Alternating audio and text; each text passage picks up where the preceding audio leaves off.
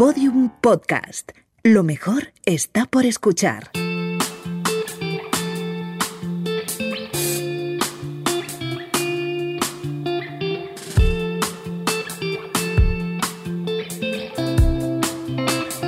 La redada. Si nos ponemos a comparar, en el mundo prepandemia había momentos muy divertidos que ahora en pandemia pues no lo son tanto. Por ejemplo, resfriarse y perder el olfato era una cosa que decías, mira, puede ser graciosa. Y de paso aprovechabas para decirle a tu madre que hiciera coliflor esos días y eso que te ahorrabas. Otra cosa graciosa era entrar a una discoteca con gafas en pleno invierno. De repente el cristal te cogía una borrasca enorme y todos los de tu alrededor, aprovechando que tú no veías, empezaban a descojonarse de ti. Ahora en pandemia lo de perder el olfato, pues bueno, no termina de ser buena señal para nada y la gente eh, que lleva gafas vive con ellas permanentemente empañadas todo el rato. Yo de hecho estoy usando las lentillas más que nunca en mi vida. Llevamos un año buscando la vacuna y también un año buscando una solución para que los que llevamos gafas no tengamos que elegir entre ver y respirar. Y parece que la ciencia vuelve a darnos la razón. Luis Miguel Martínez trabaja en una fábrica de Valladolid y ha logrado patentar un dispositivo que sirve para evitar ese molesto vaho. La idea al final surge de la necesidad, porque yo creo que todos los que tenemos gafas sabemos de lo que estamos hablando. Es un problema que posiblemente el personal sanitario lleve sufriendo toda su vida, pero, pero el resto de los mortales nos hemos dado cuenta desde hace un año. Hasta ahora solo estábamos viendo líquidos que se aplican en el cristal y toallitas mágicas que valen una pasta y que dicen evitar que se empañen. Luis Miguel enfoca su solución desde otro punto de vista, el de tapar el hueco por el que sale el aire de nuestra nariz o de nuestra boca en dirección a nuestros ojos. Es decir, es una solución más física que química. El dispositivo lo que hace es cerrar el hueco que queda entre la mascarilla y la cara pero a modo de tapa, no, no aprieto la mascarilla contra la cara, sino que todo lo contrario, la alejo de ella e introduzco entre ambas eh, esta pieza, ¿no? Está formada por un lado por un cuerpo que está hecho de espuma eh, y aunque tiene la silueta, ¿sabes?, con los pómulos y la nariz ahí predibujada, eh, la espuma le da esa versatilidad y hace que, se adapte perfectamente a cualquier fisionomía facial, cerrando herméticamente eh, todos los huecos. Por otro lado, mm, también tienen, o sea, para darle una determinada rigidez, lo que he tenido que introducir dentro, pues un bastidor de plástico que está rematado además por dos piezas en ambos lados, que lo que hacen es anclar el dispositivo a los cordones de la mascarilla por ambos lados y, y, lo dejan fijo. Te puedes poner y quitar la mascarilla y el dispositivo queda ahí como pegado, vamos. Y cuando te vas a cambiar de mascarilla, lo quitas de uno y lo pones en la siguiente. Hay que decir que hay inventos e inventos. Por ejemplo, la idea del señor aquel que quería curar el coronavirus con lejía, pues, ¿qué quiere que os diga? Es una propuesta un pelín invasiva. Al final, en estos casos, lo mejor es ver si el propio creador confía en su invento y lo prueba. Luis Miguel nos confirma que sí, que funciona. Hombre, ¿qué te voy a decir yo? Que soy el creador. Eh, igual no soy el más objetivo, pero sí que te puedo decir que siempre que llevo la, mascarilla lo llevo puesto. Incluso los días que hace bueno, que todos sabemos que, es más difícil que se empañen las gafas, lo llevo. Y, la gente a la que se lo he dejado para que lo pruebe me comenta lo mismo. La verdad es que solo tengo opiniones favorables al, al respecto. Después de muchas horas de trabajo y comprobar que efectivamente el acople funciona, había que hacerle una pregunta obligatoria Luis.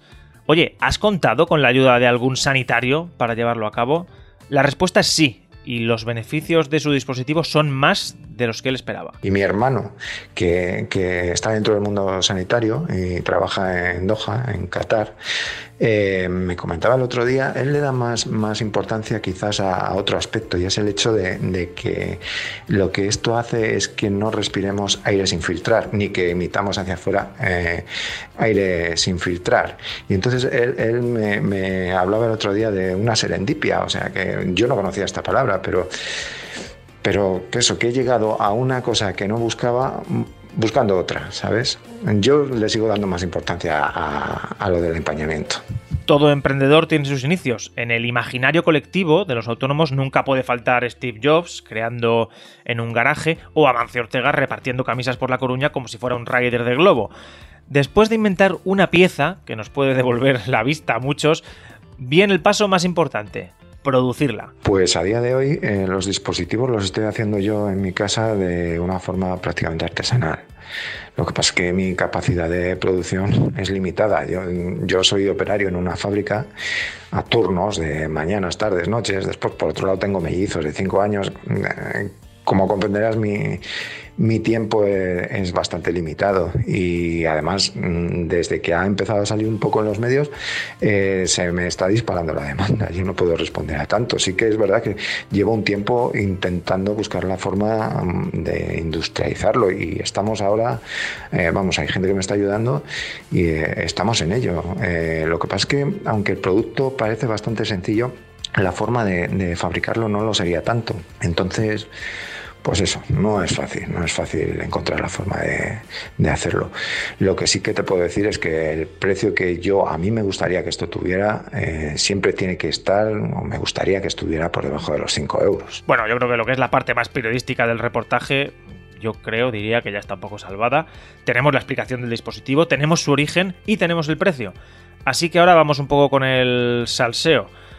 ¿Cuántos rediseños ha tenido que hacer Luis Miguel para que su idea saliera adelante? Gracias a, que mi mujer asume parte de mis tareas, bueno, asume mis tareas domésticas y me permite pues, pues eso, obsesionarme con ello, porque cuando, cuando me meto con algo soy tan sumamente obsesivo que, que, que, puedo revisar, y puedo cambiar el diseño pues, muchísimas veces. En, en, esto de la, de la mascarilla, del empañamiento de las gafas, en este dispositivo, por ejemplo, pues me parece que son 26 revisiones de diseño que hice, ¿vale? Cambiando eh, pues pequeñas partes del diseño o cambiando los materiales incluso, probando cosas, prueba y, cambia, prueba y cambia continuamente. La diferencia entre esta idea de Luis Miguel de otras muchas que he podido tener yo o el propio Teodoro García Egea es que Luis Miguel ha patentado la idea, es decir, la ha registrado como propia y original y nos confirma que sí, que ese papeleo es un poco coñazo. Al final, la verdad es que iba consiguiendo que los resultados fueran cada vez mejores y cuando más o menos tenía el sistema diseñado, decidí que tenía que, patentarlo. Eh, la verdad es que era la primera vez que patentaba algo, nunca había hecho esto y no se puede decir que sea un proceso que sea sencillo. No, a mí me resultó bastante complicado. De hecho, he estado varias veces a punto de, dejarlo, de desistir. De hecho, he desistido y lo he vuelto a retomar otra vez, ¿sabes?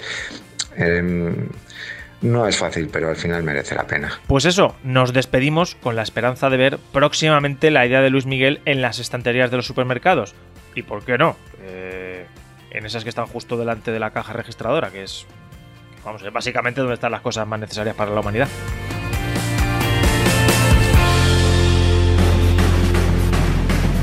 Bueno, pues hasta aquí el podcast de hoy, pero antes de marcharnos, baluartes. Hay muchísimas derivadas ya del uso de las mascarillas, pero yo quiero hacer hincapié solo en una de ellas, y es que las mascarillas democratizan, democratizan un montón. Me acuerdo de EGB y cuando pues, el Santi era el más guapo de la clase. Es que con las mascarillas, a lo mejor, Santi ya no es el más guapo de la clase, ¿Por qué? Porque ya no se le ve la cara, esa cara de guapito. Y así no tenemos que vivir todos los demás con complejo porque es que Santi es el más guapito de la clase y los demás no. el otro es el feo, el otro es el pecas, el otro es el orejas, el otro... No, ahora somos todos los mascarilla. Y Santi es el más guapo de su grupo de convivientes. Que lo sufran ellos, se jodan. Vivan las mascarillas. Un saludo de Lucía Taboada, Juan López y Juan Aranaz. Adiós. Todos los episodios y contenidos adicionales en laredada.com. Síguenos en Twitter arroba redada y facebook.com barra laredada podcast.